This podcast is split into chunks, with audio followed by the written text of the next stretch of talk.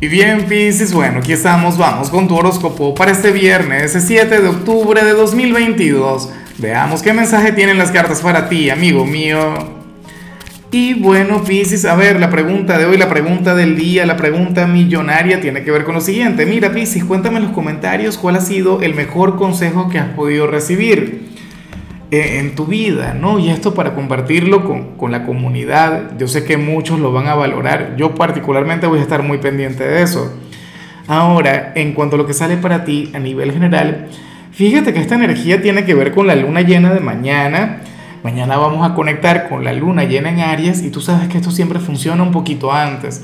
Tú sabes que generalmente cuando hay luna llena los efectos se sienten días antes y días después. Ahora, mañana yo sé que vamos a ver otra cosa y sin embargo, lo que se plantea para hoy no sería lo más positivo del mundo y me gusta un poco que así sea. Mira, Pisces, para las cartas tú eres aquel quien va a sentir una gran insatisfacción. Para las cartas tú eres aquel quien, quien va a sentir que tiene que, que comenzar algo nuevo o que tienes que buscar un cambio, pero no ves la manera. Me explico, no encuentras la forma. El, el típico querer y no poder. O el querer, mejor dicho, sería querer y no saber.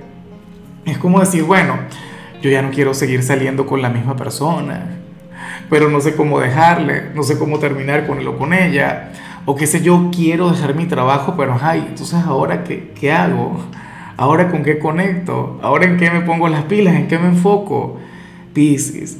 Pero esa energía es muy positiva y yo sé que eventualmente vas a dar con la respuesta, eventualmente vas a tener en aquel momento de claridad, pero está muy bien que te sientas tal como te sientes ahora. Tú sabes que es terrible.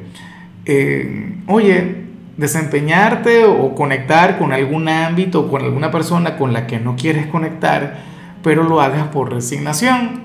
O, o simplemente, pues bueno, hayas renunciado a buscar aquel cambio.